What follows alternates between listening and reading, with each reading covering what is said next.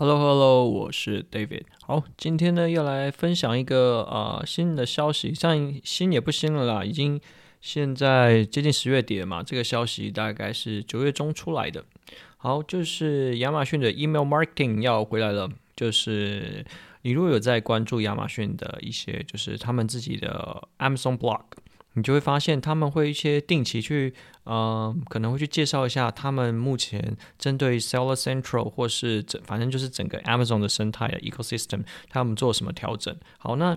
然后其实他在九月十五号，就是他的就是年度这叫什么 Accelerate 的会议里面之后，他有发布了几篇的文章。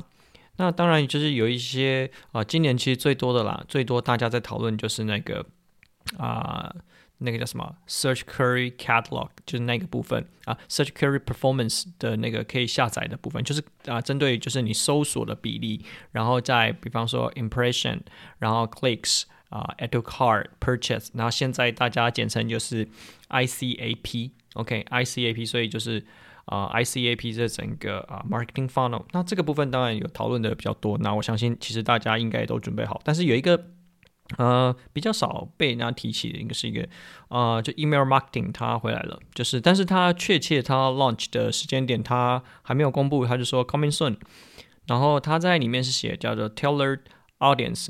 那我会把这个文章的连接放在啊、这篇的 podcast 的连接下面，然后可能大家有兴趣的话可以去看一下，然后其实它的说法比较简单，就是它针对呃。你的消费者在过去的一段时间内，他是符合他的标准的，你可以去跟他做 email 的互动。那这个部分又代表了什么东西？你看哦，现在啊，亚马逊在做啊、PPC 的部分，Search Query Performance，它把它让它变得变更简单了，也就是让这些事情变得更平易近人。以往我们可能就是呃知识落差比较大，可能就是在 PPC 这一块。那可是，呃，很多人对于亚马逊的 PPC 并没有那么熟悉，所以说这一块就是，呃，应该怎么讲？像我们之前讲的，就是 SEO 的 agency 跟 PPC agency。他们已经快要黄金交叉了，就但应该还没啊，但是快要黄黄金交叉，就是比方说像现在 email marketing 也回来了，所以说可能有做比较多啊传统的电商行销或者是说数位行销的人，呃比较懂 email marketing 这一块，可能啊、甚至在啊、不久的将来可能。你的整体的呃过去的经验是可以 apply 到呃亚马逊的这整个销售的表现上面的。好，那它针对于说呃我这边简单带一下，说它有哪些人是你可以去行销，一个就是呃重复购买的 repeat customer，那就是你的在过去十二个月内有重复购买你的产品的这些消费者会被记录，那它也会明确告诉你你的这些啊、受众大概有多大。然后再是说花比较多钱的消费者，就比方说大概花呃在就是过去十二个月内，你的呃花二就是你的 top 就是怎样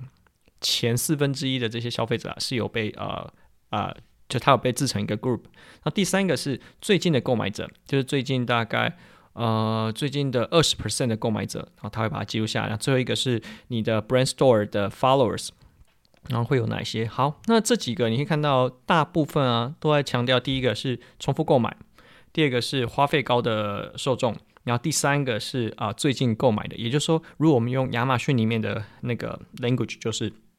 第一个重复购买者，所以你有哪些地方可以操作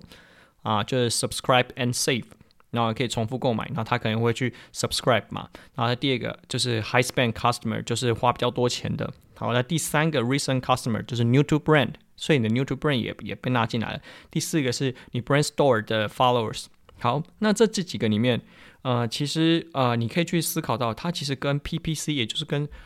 呃搜寻，就是这样 search find buy 这个就是我们 PPC 这一块，它并没有去给它流量的加深，它也没有对它有做一些啊、比较高就是权重的提高，大部分。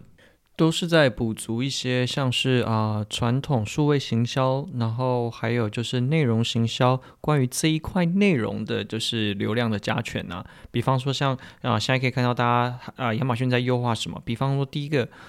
Premium A Plus Content，然后还有啊、新版的 A/B Testing，然后还有一些 Customer Review 的 Insights，所以它尽量慢慢的把一些就是关于呃。消费者在对于你这个产品的认知的这些东西带回去给卖家本身了。所以呃，我觉得越来呃以未来来说，不会是只有一个做 PPC 或是说啊、搜索引擎的优化啊这这类有办法去达到呃比较好的销售。也就是说，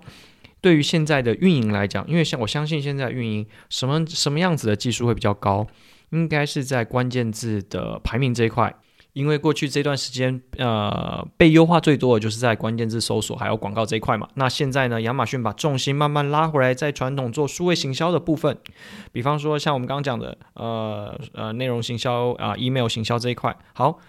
那在这样的状况下，我觉得卖家要学习的东西就变得更多。比方说，以现在这个 email marketing 来说，呃，我们自己有在做线下。那我觉得，当然啊，之后有一集可以分享。如果我们是在做啊，比方说我们有做 Shopify，然后在做 Shopify 的时候，可能就是有买一些 Pixel，然后还有说我们在做就是啊 email 行销的时候，我们有啊固定的模板，然后怎么样去推销这些。所以啊，其实以我们的角度来说，啊。亚马逊推出这些东西对我们来说是好的，因为当今天其实你已经就是准备在那边的时候，我觉得传统的这些啊、不要说传统，就是以往过去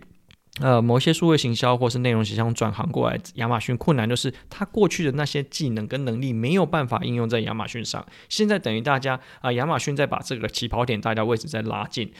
以前他们可能要学习做 PPC，然后学习去做关键字怎么收集，然后怎么样去呃投你的广告。那现在反过来，你也要开始去学习要怎么样去做呃 SEO，怎么样去做 email marketing，然后怎么样去做呃顾客管理。好，这些东西就慢慢的把大家能力啊、尽量去就是啊、怎么讲磨平了。所以说，我觉得接下来的呃可能一两年内，这些会是比较重大，就是大家可以提升的部分。OK。That's all.